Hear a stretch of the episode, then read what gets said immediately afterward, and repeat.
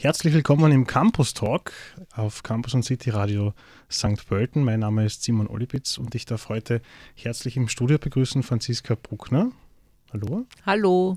Und Brian Horsack. Hi. Virtuelle Welten und digitales Gesundheitswesen ist das Thema unserer heutigen Sendung. Franziska, du bist Forschungsgruppenleiterin der Forschungsgruppe Media Creation und Projektleiterin vom Immersive Media Lab.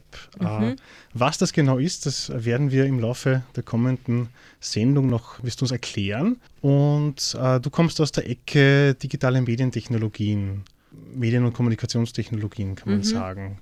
Ja, also vielleicht noch ein bisschen spezieller. Also ähm, ich komme einerseits aus der Kunst, also Malerei und Animation, äh, auch aus der Filmwissenschaft mit äh, Schwerpunkt Animation. Jetzt bin ich seit knapp eineinhalb Jahren hier an der FH. Unser Institut, unser Forschungsinstitut und auch die Forschungsgruppe ist auf jeden Fall äh, auch selbst schon interdisziplinär.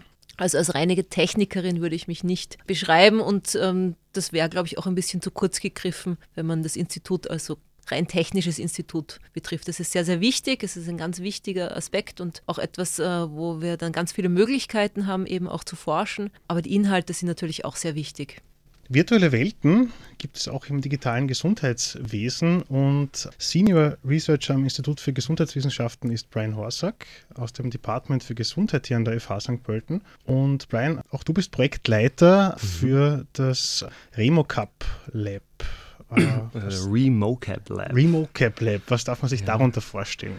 Um, ähm, das RemoCap Lab vereint uh, die Begriffe Rehabilitation, Motion Capturing Augmented Reality in einem Labor. Und äh, was wir schon die letzten Jahre sehr intensiv machen, ist äh, sehr eng eben aus der Gesundheit mit der Technologie zusammenzuarbeiten, weil unser Ziel ist, technische Lösungen für medizinische Fragestellungen, wenn man das ganz kurz sagt. Sprich, wir versuchen Assistenzsysteme zu entwickeln mit Hilfe der Technologie, um Therapeut, Therapeutin, Arzt, Ärztin und Patient, Patientinnen in ihrer klinisch-medizinischen Praxis zu unterstützen. Und äh, in RemoCap Lab ist eben das primäre Instrument die Augmented und Virtual Reality.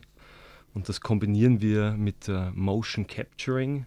Das kennt man vor allem aus dem Film- und Animationsbereich. Also Shrek und all diese Figuren entstehen mit diesen Technologien. Und in der Medizin, in der Klinik, nützt man eigentlich dieselbe Hardware, um jetzt nicht Figuren zu animieren, aber um die menschliche Bewegung zu quantifizieren, also in Zahlen zu fassen. Und wir können tatsächlich mit derselben Hardware, nur andere Software und äh, biomechanischen Modellen, da steckt sehr viel Komplexität dahinter, sehr genau messen, was so einzelne Körpersegmente beim Gehen oder Fortbewegen machen, wie hoch die Gelenkskräfte sind beim Gehen, beim Fortbewegen, wie hoch ähm, Kräfte beim Stehen sind. Und äh, all das ist Ziel von RemoCap Lab. Über einzelne Projekte aus diesen Laboren und auch äh, interdisziplinäre Forschungsarbeit werden wir noch sprechen. Vorher würde ich gerne einige Begriffe mit euch klären. Schon angesprochen von dir, Brian, Augmented und Virtual Reality. Mhm was sind auch die Unterschiede zwischen diesen mhm. Begriffen und äh, wie würdet ihr diese Begriffe auch definieren? Ich fange mal als Laie an, weil ich glaube, die Franziska ist definitiv da die Expertin. Ich komme ja aus dem Bereich Sportwissenschaften und eben aus der eher medizinischeren Seite, arbeite eben seit, also eigentlich jetzt seit fast zehn Jahren am Institut für Gesundheitswissenschaften und im Studiengang für Physiotherapie bei uns an der FH mein Verständnis von Virtual Augmented Reality. Virtual Reality ist äh, ein komplettes Eintauchen in eine reine virtuelle Umgebung und wir nutzen das in unseren Projekten vor allem mit sogenannten Head-Mounted Displays, also ein, ein Display, das man sich aufsetzt und das einen dann das vollständige Eintauchen in eine virtuelle Umgebung erlaubt. Sprich, ich sehe meine Umgebung nicht mehr in der Realität, sondern tatsächlich nur digital und höre auch idealerweise dann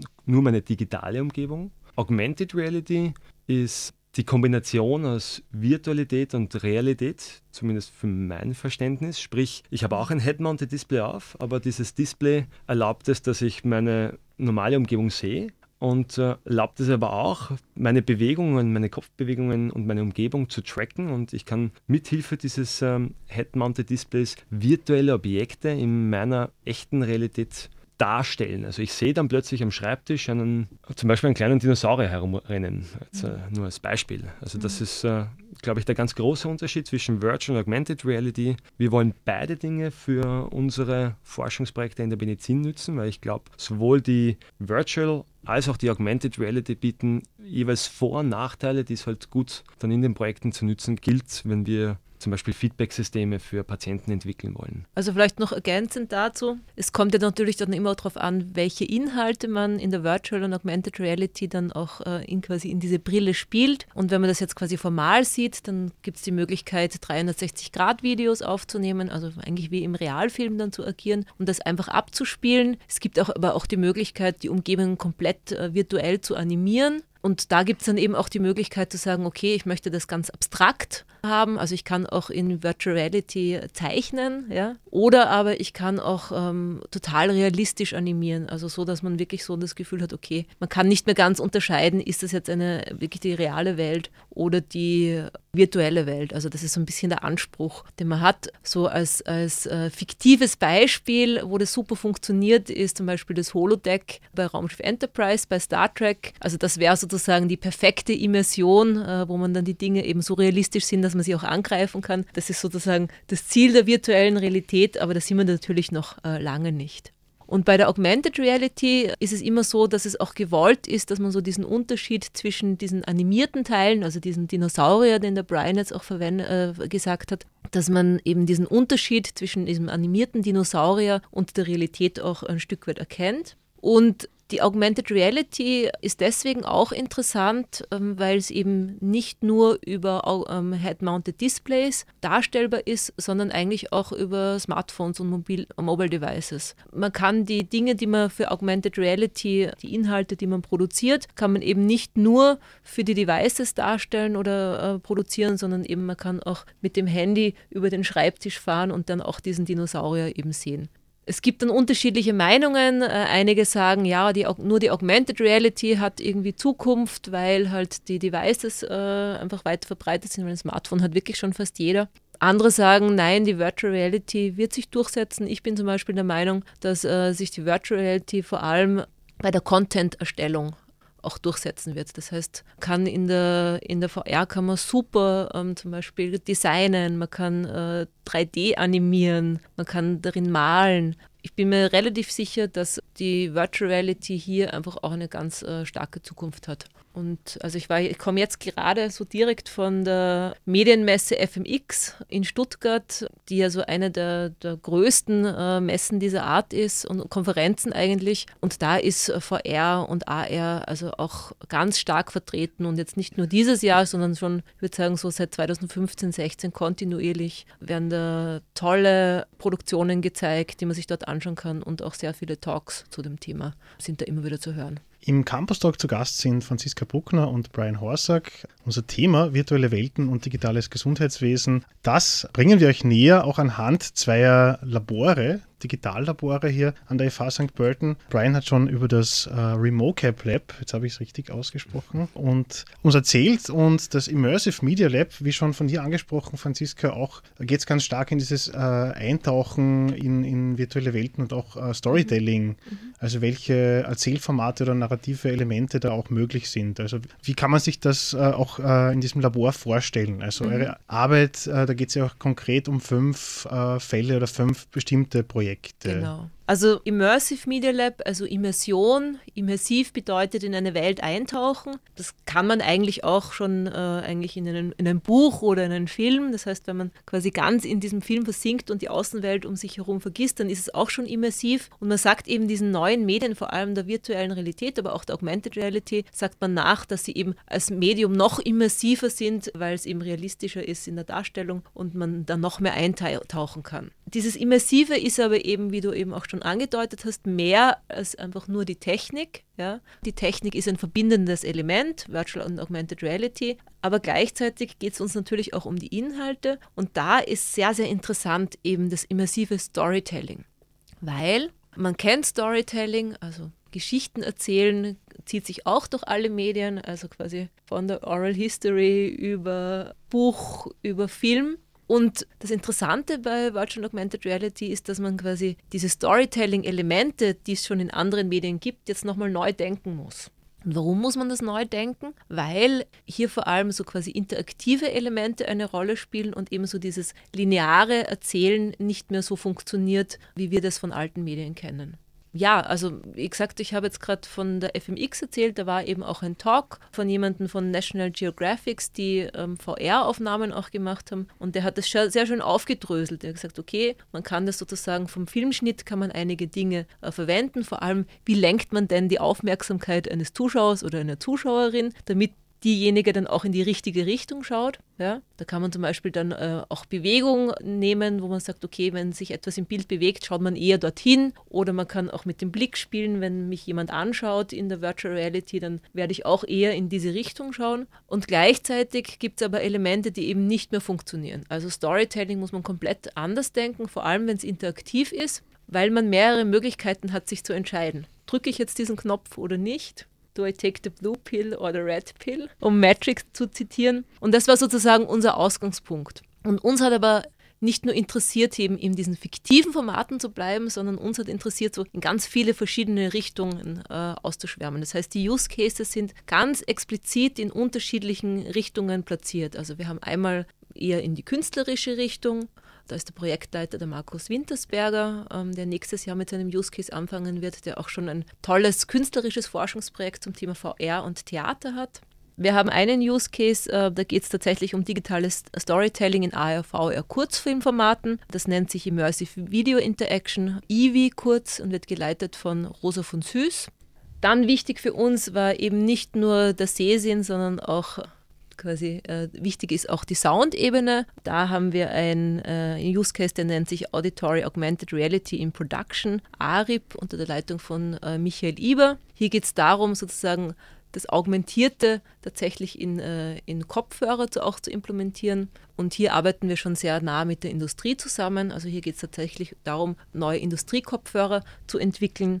Dann gibt es einen Use Case, der nächstes Jahr beginnen wird unter der Leitung von Matthias Husinski. Da geht es um Interfaces for the Industrial Internet of Things. Und last but not least gibt es dann einen Use Case, äh, der nennt sich Enlightening Patients with Augmented Reality, EPA. Den leitet äh, Andreas Jackel. Und das ist so eben auch die Schnittstelle zur Gesundheit, wo es um Patientenaufklärung geht. Also wir sind sehr, sehr divers und das verbindende Element ist eben die Technik und aber auch quasi das Storytelling. Wie sieht das dann auch mit Virtual Augmented Reality im Bereich Gesundheitswesen aus? Also wie kann man sich hier auch konkret Projekte bei euch vorstellen, die sich auch mit der Thematik beschäftigen? Also generell arbeiten wir sehr viel im Bereich der Gang- und Bewegungsanalyse. Vielleicht mal ganz kurz, damit man sich darunter was vorstellen kann. Diese Instrumente, also ich habe es zuerst schon gesagt, Motion Capturing werden genützt, um vor allem bei Patienten, die orthopädische oder traumatische Verletzungen hatten oder orthopädische Probleme, um mal den Ist-Zustand der Person festzustellen. Das heißt, wo hat ein Patient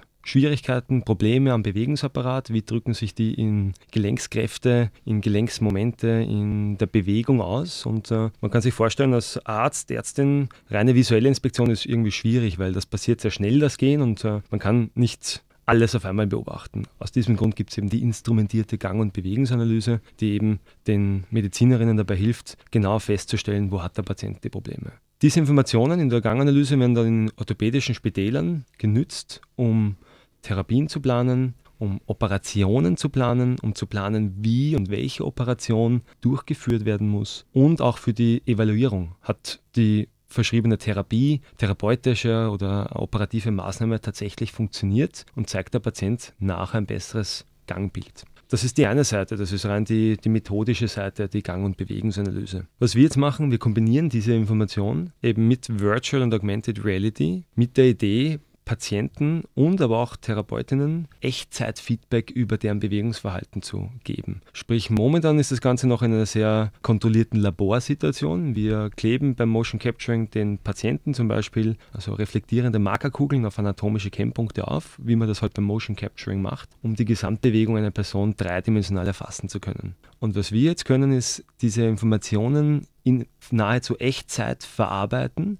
und in eine Virtual Reality oder Augmented Reality Umgebung zu senden, wenn man so will. Patienten haben dann so die Idee von dem, von dem Projekt, also wir arbeiten da gerade sehr intensiv an der Umsetzung. Sie haben dann eine, ein HMD, also ein Head-Mounted Display auf und sehen sich jetzt in einem ersten Schritt einfach mal selbst in Echtzeit als virtuellen Avatar. Also man kann sich das vorstellen, wenn man die Brille aufhat, ist man in dieser virtuellen Umgebung und drei Meter gegenüber von mir entfernt in dieser virtuellen Umgebung stehe ich selbst, animiert als Avatar und betreibe mich mit meinen Bewegungen, weil wir mit dem Motion Capturing gleichzeitig die Bewegung der Person erfassen, diesen Avatar in Echtzeit. Und das dient uns jetzt einmal nur als Basisplattform, um zu überlegen, wie können wir mit diesen Echtzeit 3D-Informationen jetzt therapeutische Szenarien entwickeln, die beim Lernen von oder dem Wiedererlernen von Bewegungen hilfreich sein können. Wir denken dann den Einsatz äh, dieser Methoden bei Patienten zum Beispiel mit äh, Amputationen. Die müssen lernen, mit ihrer Beinprothese wieder richtig zu gehen. Die haben einen riesigen Stress, wenn die ähm,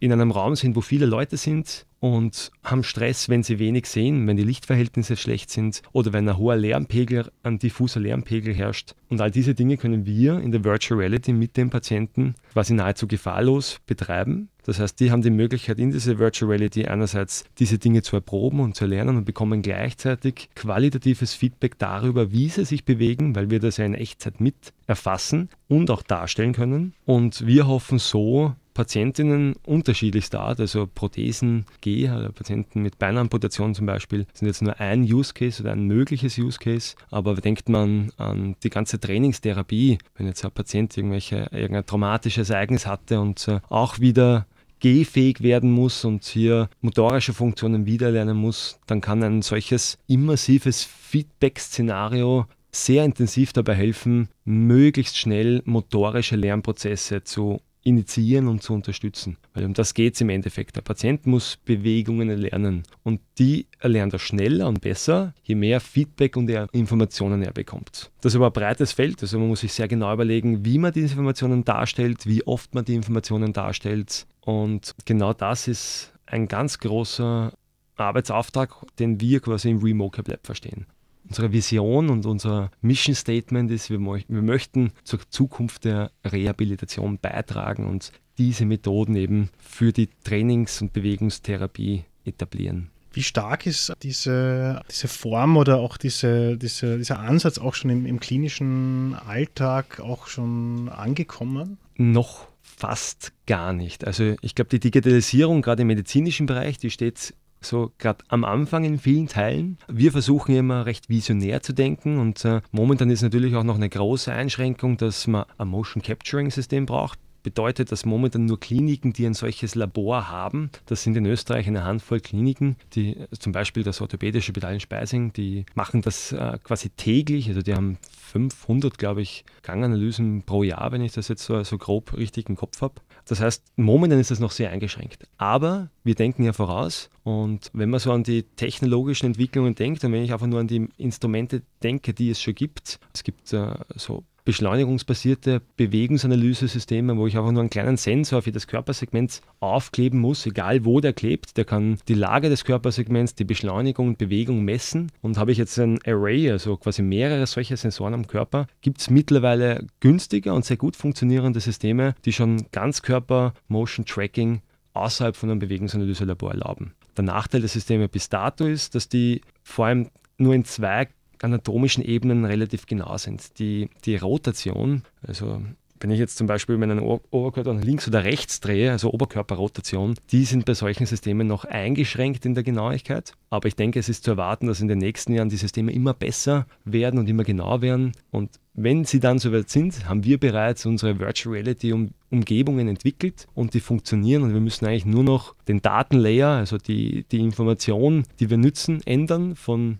Motion Capturing zu einem körpergetragenen Motion Capturing System und dann sind wir schon in der Zukunft angekommen. Und ähm, also wenn wir jetzt bei diesem äh, Motion Capture System bleiben, also was natürlich auch jetzt quasi für die Medientechnik sehr, sehr erfreulich ist, eben, der Brian hat es vorher schon angedeutet, ähm, das ist eben nicht nur für die Ganganalyse verwendbar, sondern tatsächlich auch für zum Beispiel Animationsproduktion, für künstlerische Projekte. Das heißt, äh, was wir jetzt auch machen können, ist, dass wir eigentlich sowohl bei dem RemoCap Lab aber auch beim Immersive Media Lab. Also wir haben jetzt quasi da einen Grundstock uns aufgebaut und wir können natürlich dann auch äh, weitere Projekte daran andocken und müssen dann nicht nochmal alles neu kaufen, sondern können vielleicht im ergänzen, vielleicht neue Kameras dazu kaufen oder bessere Tracking-Suits. Aber das heißt, das so quasi als, als Forschungsstandort ist es für uns äh, wahnsinnig toll, eben, dass wir jetzt diese beiden Labore aufbauen konnten und ähm, so, einen, so ein erstes Standbein haben. Und also ich denke, dass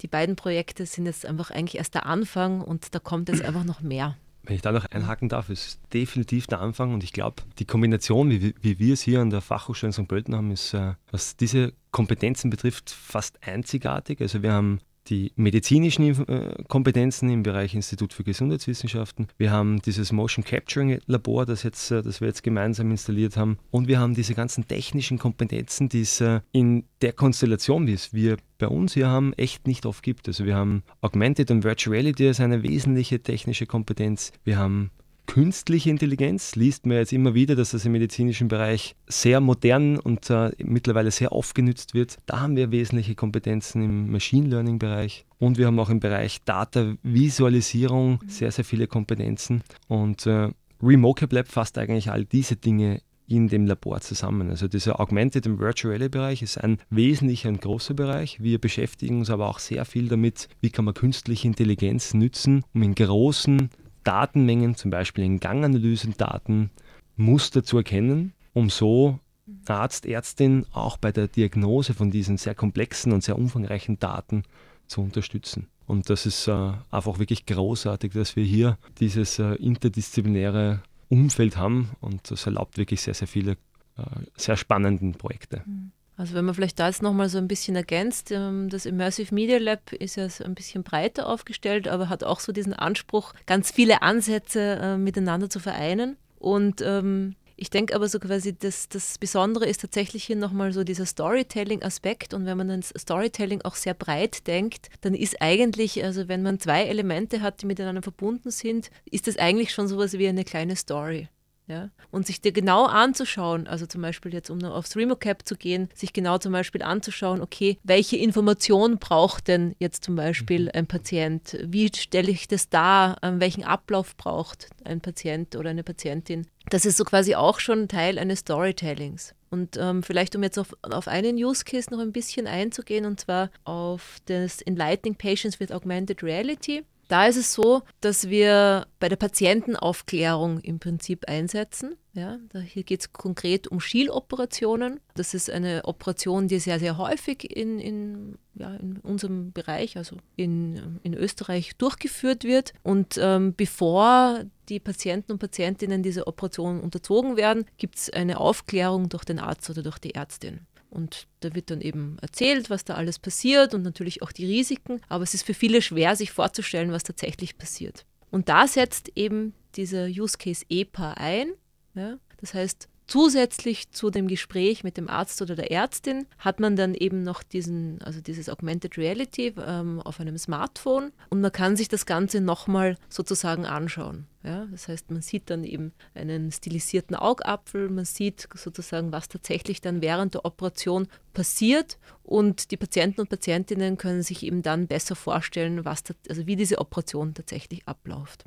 Und hier ist es ganz interessant, eben einerseits zu schauen, also wenn man das Ganze jetzt als Dramaturgie sieht, an welcher Stelle soll denn überhaupt diese äh, Applikation zum Einsatz kommen? Ja, also soll das passieren, bevor man mit dem Arzt redet oder danach? Soll das in der Praxis oder soll das daheim passieren? Und welche Information braucht denn der Patient oder die Patientin? Ja? Und welche Möglichkeiten gibt es denn? Oder also wie lang soll der Patient ähm, diese, diese Applikation nutzen können. Da gibt es vielleicht Patienten und Patientinnen, die sagen, ja, mir reichen irgendwie fünf Minuten. Dann gibt es aber auch die Möglichkeit, dass man sagt, okay, äh, man, man kann auf einen bestimmten Teil klicken und dann bekommt man mehr Information. Und das sind Dinge, die, die müssen einfach auch untersucht werden. Da braucht es eben auch Erfahrungswerte. Ja? Und ähm, das ist eben auch so ein Ziel von EPA, also nicht nur die Erstellung der App, sondern auch zu schauen, okay, welche Story-Elemente braucht es, wie tief kann ich in die Materie einsteigen, was interessiert die Patienten und Patientinnen tatsächlich, sind sie danach tatsächlich besser informiert, wie soll ich das quasi darstellen? Soll das über ein Voice-Over sein? Soll das quasi akustisch dargestellt werden? Oder macht man das über Text-Inserts? Also das sind so Elemente, da gibt es einfach in Virtual Augmented Reality gibt es einfach noch keine Blaupausen. Ja? Das ist einfach neu und man kann sich überlegen, okay, ich kenne Elemente aus dem Film, es gibt Untertitel, es gibt den äh, Narrator, den Erzähler oder die Erzählerin, aber wie baue ich das sozusagen in dieses neue Medium ein? Virtuelle Welten und digitales Gesundheitswesen, Stichwort interdisziplinäre Forschung. Da gibt es auch das Projekt Intelligate 3D, das auch mehrere Disziplinen vereint, Mhm. glaube ich. Kannst du uns darüber noch etwas erzählen? Wie ich es ja schon erwähnt habe, wir forschen vor allem im Bereich der Gang- und Bewegungsanalyse. Also das ist quasi unser Use Case, wenn man so möchte. Und die wird ja genützt, um zu quantifizieren, welche Probleme hat ein Patient. Der Arzt, die Ärztin trifft dann auf Basis dieser Entscheidungen in zum Beispiel orthopädischen Spitälern, welche Operation er für den Patienten und die Patientin vorsieht oder welche therapeutische Maßnahme. Und jetzt entstehen dabei unglaublich viele Daten. Also mehrere Gigabyte an Daten, unglaublich viele Parameter, die es zu analysieren, zum Darstellen, ähm, zum Verstehen gilt. Und diese ganzen Informationen sind noch dazu sehr, sehr stark zueinander korreliert. Also man braucht sehr viel Erfahrung und sehr viel ähm, Wissen, um diese Daten sinnvoll interpretieren zu können. Und äh, die Medizinerinnen, die das machen, die, die haben ja auch eine, eine quasi eine Eintrainingsphase, wenn man so will, um quasi einen Blick für die Daten und Informationen zu bekommen. Dennoch ist es oft schwierig und vor allem, wenn, wenn es Leute, Medizinerinnen sind, die jetzt äh, neu in diesem Bereich sind und noch nicht so viel Erfahrung haben oder äh, Medizinstudentinnen, dann ist das Ganze noch schwieriger. Und unsere Idee ist es jetzt gewesen, mit Hilfe von künstlicher Intelligenz, also der Überbegriff äh, zu all diesen Dingen, die es halt in dem Bereich gibt. Wir nutzen konkret äh, Machine Learning, also maschinelles Lernen, um bestimmte Muster in solchen Daten automatisch erkennen zu können. Mit dem einzigen Ziel, die Medizinerinnen bei ihrer Entscheidungsfindung zu unterstützen. Also die Entscheidung muss immer der Arzt oder die Ärztin treffen, aber wir können mit diesen Machine Learning Algorithmen, dem Arzt dabei helfen oder der Ärztin auf äh, bestimmte Dinge hinzuweisen. Manchmal werden äh, Sekundärprobleme vielleicht übersehen, weil es ein primäres Problem gibt. Und Machine Learning-Ansätze machen nichts anderes als riesige Datenmengen zu nützen, um auf Basis dieser Daten statistische Modelle zu entwickeln, zu trainieren. Hat man ein solches Modell mal mit einer riesigen Anzahl an Daten trainiert, dann kann das Modell in Zukunft neue Patientinnen-Daten zum Beispiel klassifizieren und dem Arzt, der Ärztin dabei helfen, eine Entscheidung zu treffen, wo liegt vielleicht das Hauptproblem und wo liegen Sekundärprobleme. Das Wichtige in, in, im Kontext äh, solcher Forschungsarbeiten ist immer, wir wollen Ärzte und Ärzte immer nur unterstützen, können eigentlich auch gar nichts anderes als nur unterstützen. Das ist quasi unser primäres, primäres Ziel. In IntelliGate 3D nutzen wir hier vor allem dreidimensionale Gang- und Bewegungsanalysedaten gemeinsam mit dem Orthopädischen Spital Speising. Das ist unser Forschungs- und Kooperationspartner. Die betreiben schon seit vielen Jahren ein Gang- und Bewegungsanalyselabor, um eben genau eine Operations- und Therapieplanung von Patientinnen durchzuführen mit Hilfe einer Gang- oder Bewegungsanalyse. Und äh, wir nutzen deren Ganganalysedaten der letzten äh, 10 oder 15 Jahre in völlig anonymisierter Form, weil wir brauchen ja nur die quasi inhaltliche Information. Wir müssen nicht wissen, wer die Personen sind und trainieren statistische Modelle damit. Und in Zukunft ist dann die Idee, diese statistischen Modelle zu nutzen, um neue Patientinnen-Daten auch zu analysieren und, und der Algorithmus soll hier dann bei der Entscheidungsfindung helfen. Und was in den letzten Jahren jetzt sehr spannend war, äh, das Problem an Machine Learning-Algorithmen ist die, dass die normalerweise eine Blackbox sind. Das heißt, man weiß nicht, wie dieses statistische Modell tatsächlich zu der Entscheidung kommt, weil das sehr, sehr komplexe mathematische Modelle sind. In den letzten Jahren ist jetzt das Thema Explainable AI, also das also AI, die Artificial Intelligence und Explainable, das ähm, erklärende quasi statistische Modell. Dieses äh, Thema ist jetzt immer größer geworden. Das heißt, es haben sich immer mehr Leute die Frage gestellt, was hat denn dieser Algorithmus jetzt tatsächlich genau gelernt? Und genau das möchten wir sowohl in IntelliGate 3D als auch in Remocap Lab etablieren. Das heißt, wir versuchen gerade diese Explainable AI-Methoden auf unseren Ganganalyse-Daten anzuwenden, um dem Arzt, der Ärztin nicht nur zu sagen, dort und da könnten die Probleme liegen, sondern auch noch zusätzlich, der Algorithmus hat sich aus diesen und jenen Gründen dafür entschieden, dass da und dort das Problem ist. Sprich, wir versuchen die Informationen, die normalerweise dem Machine Learning Tool vorbehalten waren, jetzt auch den Medizinerinnen zur Verfügung zu stellen, sodass äh, sie auch diese Informationen in ihrem Entscheidungsprozess nützen können. Und äh, mit ein bisschen Glück kann man dadurch dann auch äh, vielleicht neue Erkenntnisse über bestimmte Pathologien, Problemstellungen gewinnen. Und äh, all das packen wir jetzt momentan in das IntelliGate 3D. Uh, IntelliGate steht für Intelligent Gate Analysis und 3D eben dafür, dass wir da mit dreidimensionalen Gang- und Bewegungsanalyse Daten arbeiten. Aber wir haben sehr viele quasi Parallelen auch zu unserem RemoCap Lab, weil wir bei uns im Haus natürlich auch diese Schnittstellen etablieren möchten, damit man bei uns im Labor natürlich auch diese Dinge weiter beforschen und erproben kann. Storytelling ist äh, ein Thema, das auch von Studierenden äh, in Projekten, aber ganz konkret auch in einer Bachelorarbeit behandelt wird, Franziska, die du, glaube ich, betreust. Mhm. Vielleicht kannst du uns darüber noch ein paar Worte erzählen. Genau, also was ähm, man generell vielleicht sagen kann, ist natürlich, dass diese Forschungsprojekte immer auch äh, einen, ein, eine Schnittstelle zur Lehre haben sollten. Also zum Beispiel ähm, ein äh, wichtiger Use Case Leiter, Matthias Husinski, leitet auch die Masterklasse für VRAR. Das heißt, es geht auch um die Ausbildung von jungen Leuten, die eben dann mit dieser Technik auch arbeiten sollen. Und es entstehen auch jetzt schon, obwohl die Projekte ja noch nicht so äh, lange laufen, also jetzt eigentlich erst seit November, gibt schon reges Interesse durch Studierende. Und zum Beispiel habe ich jetzt eine oder betreue gerade eine Bachelorarbeit, die am Fertigwerden ist. Da geht es um freie Wahl oder doch Kontrolle. Wie gelingt Storytelling in der virtuellen Realität? Wo eben eben dieser Frage nachgegangen wird, sozusagen, ja, eben wie kann man den Blick des Zuschauers oder der Zuschauerin lenken? Welche, welche Vorarbeiten gibt es denn? Welche Studien gibt es denn schon dazu? Und äh, wie können wir sozusagen dieses Wissen, das eben schon vor uns äh, Leute gesammelt haben, wie können wir das am besten natürlich dann auch auf äh, die Use Cases vom Immersive Media Lab bringen.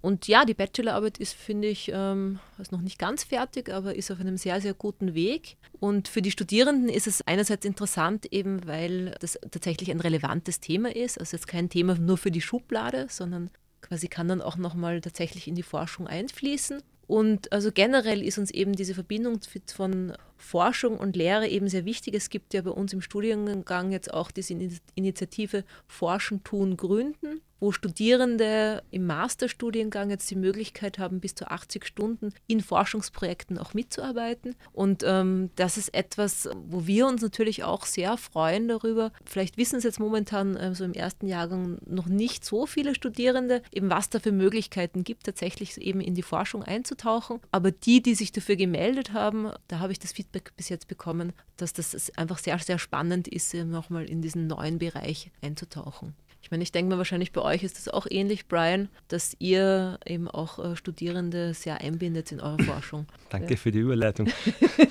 äh, mir lag es auf der Zunge. Also ich glaube, das ist, äh, also das ist generell ein wesentliches und ganz wichtiges Credo der FH St. Pölten, Lehre und Forschung zu verbinden. Und ich glaube, sehr gut zeigt das äh, unser Studiengang Digital Healthcare, unser Masterstudiengang, der eigentlich genau aus diesen Dingen heraus entstanden ist. Also wir haben vor Jahren begonnen, interdisziplinär bei uns zu arbeiten zwischen den Instituten Gesundheitswissenschaften und äh, dem Institut für Creative Media Technologies. Und aus dieser Zusammenarbeit ist der Masterstudiengang Digital Healthcare entstanden, der genau das macht. Mediziner und Technikerinnen zusammenzubringen, die dann gemeinsam gesellschaftsrelevante Frage- und Problemstellungen bearbeiten. Und äh, wenn man interdisziplinär gut forschen will, ist es natürlich auch ganz wichtig, dass man monodisziplinär gut forschen kann. Und ich glaube, das zeigen wir auch gut, also sowohl von der medizinischen Seite, also wir haben ja unsere Studiengänge Physiotherapie, Diätologie und äh, Krankenpflege. Und äh, von der technischen Seite gibt es ja auch eine Handvoll Studiengänge, die, die sehr eindrucksvoll zeigen, wie gut wir monodisziplinär arbeiten. Und das ist, glaube ich, die perfekte Basis, dass wir hier so erfolgreich auch interdisziplinär zusammenarbeiten. Besser hätte ich es jetzt auch nicht sagen können. Franziska Bruckner, Brian Horsack, vielen Dank fürs Gespräch und für den Besuch im Studio. Ja, ich danke. Dankeschön.